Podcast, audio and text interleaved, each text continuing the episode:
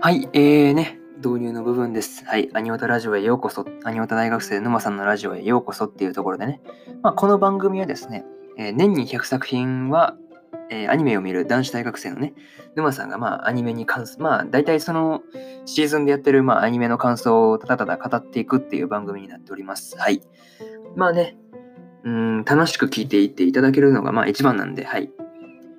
はい、えー、なんて言ったらいいんだろうね、難しいところなんですけど、はい。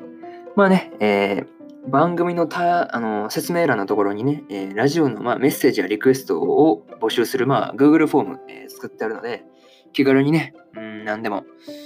自分はこのね、アニメの感想どうでしたとか、何でもね、えー、あとは何だろうな、うん、こんなタイトルとかはやらないのとか、まあ何でも、アニメに関することでも、以外、それ以外でも別に全然何でもいいので、えー、ね、気軽にメッセージでもリクエストでもいただけると、えー、ラジオで、はい、回答していこうと思ってるので、えー、気軽にね、てかまだ一度も来たことがないっていう、なかなか悲しい状態なので、えー、来てくれると嬉しいです。はい。えー、それじゃあね、え本編の方移っていこうと思います。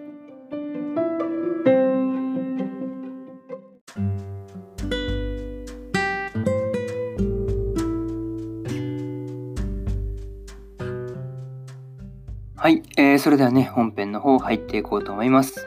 えー、今日はですね、えー、リゾロのセカンドシーズンの32話、えー、2期7話の方ですね、えー、感想の方を語っていこうと思いますので、えー、気軽に聞いていっていただけると嬉しいです。それじゃあいつも通り、えー、まずあらすじからなんですが、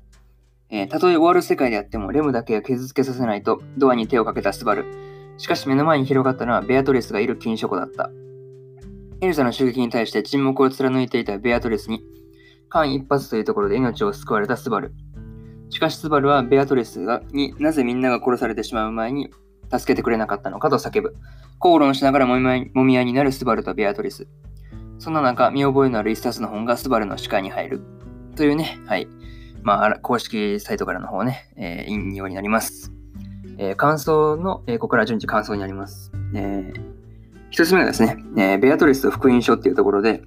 まあ、何やらね、そのベアドレスが福音書のような本をね、まあも、まあ、福音書なんですけど、まあ、持ってたわけで、まあ、スバルからの質問に対して本に指示されてないと言ってね、まあ、答えようとしませんでしたね。はい。あとは、ベアトリスがその個人的にね、その、お母様のためにって言ってたのが、なんか個人的に、なんか後々話に関われてくるところなのかなと、関わってくるところなのかなと感じてしまった。うん、はい。というふうなことを、まあ、個人的にはちょっと気になるところとして、まあ、思ったわけで、とはね、個人的にそのエルザがなんであの部屋に入ってこれたのかっていうところもちょっと気になるところかなというふうなことを思いました。はい。で、まあ、ちょっと駆け足なって申し訳ないですけど、まあ、二つ目がですね、えー、リューズとの話ってところで、ガーフィールにその連れられてですね、まあ、死に戻りをして、まあ、ね、あのー、オットーと話をしているところへ、まあ、来たガーフィールと、ガーフィールにね、えー、連れて行かれたのは、まあ、リューズの元だったってわけで、まあ、スバルは、まあ、そこで、まあ、フレデリカとそのガーフィールの、まあ、違いっていうか、まあ、なんていうんですか、フレデリカがね、そのガーフィールと違ってですね、まあ、聖域を出られたわけっていうのも、まあ、明かされたわけで、まあ、人と亜人の血が同等の濃さではないから、そのフレデリカが外に出られたっていうことが、まあ、わかるわけで、まあ、フレデリカがクォーターだったっていうのも、まあ、ちょっと明らかになるというところでした。あとはですね、えー、まあ、ちょっとですね、スバルが代わりに試練を受けるって言った途端に、まあ、スパルは監禁されてしまってですね。まあ、ちょっとね、個人的にはそのリューズとガーフィールの動きが全く読めないっていうのが、まあちょっと、はい、見ていて思ったところでした。何か理由があるにしても、なんかちょっとね、動きが読めなさすぎるっていうのが、まあちょっと、はい、味方なのかな、まあ、味方なのかなというふうなことをちょっと思ってたら、なんか、はいね、こんな展開でちょっと、うん、どういうことっていう感じで、はい、個人的には思いました。で3つ目がですね、まあ、スバルの友人っていういうところでね、まあ32話のタイトルで、まあ友人ってあるわけですが、まあね、スバルが監禁されたのは、まあ体中からその魔女の残りが的なものが出出まくってたっていうので、まあね、そのことが分かって、まあ監禁されたわけですが、まあね、そこからまあオットー大活躍っていうところで、まあね、てっきりそのガーフィールに買収されたような描写がですね、まああったからちょっとね、あ買収されてしまったのかっていうふうなことをまあ思ってたわけですが、まあそうじゃなかったっていうのが、まあね、分かって、まあちょっとほっとしたなと。ただですね、まあ、スバルに対して友人を助けようとするっていうのは、まあ、そんなにおかしなことですかねっていうふうなことをまあ言ったのは、まあ、かっこよかったところなのかなというふうなことを個人的には思いました。まあね、これでまあ、スバルにとってはですね、まあ、この世界でのその、初めてのまあ友達ができたっていうことになるのかなというふうなことを思いました。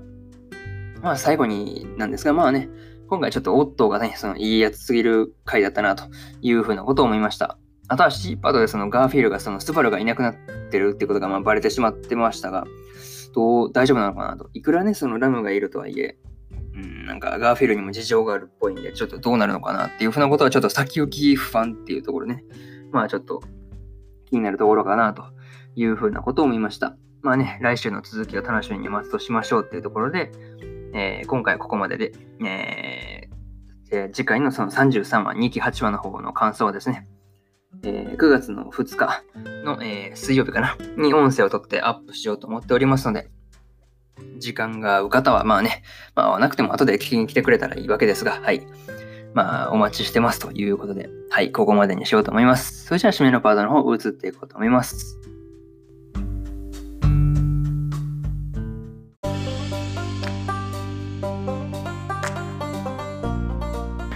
はい、えー、締めのパート移り変わりました。はい、えーね、うん。まあ、これからもね、えー、アニメのね、感想を、まあ、メインで発送し、はい、あ、噛んだ。ごめん。噛んだ噛んだ。ごめんなさい。はい。えー、ね、まあ、これからもね、アニメの感想と、えー、まあ、発信していこうと思っておりますので、えー、ね、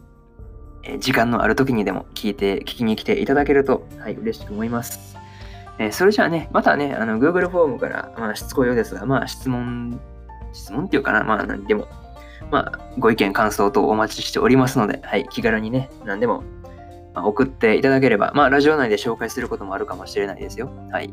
ていうか、まだ来たことないんで、絶対に紹介しますよ。はい。数が多くなってきたら怪しいですけど、まだ一本も来たことないんでね、はい。気軽にね、もう何でも、面白かったよ、でも、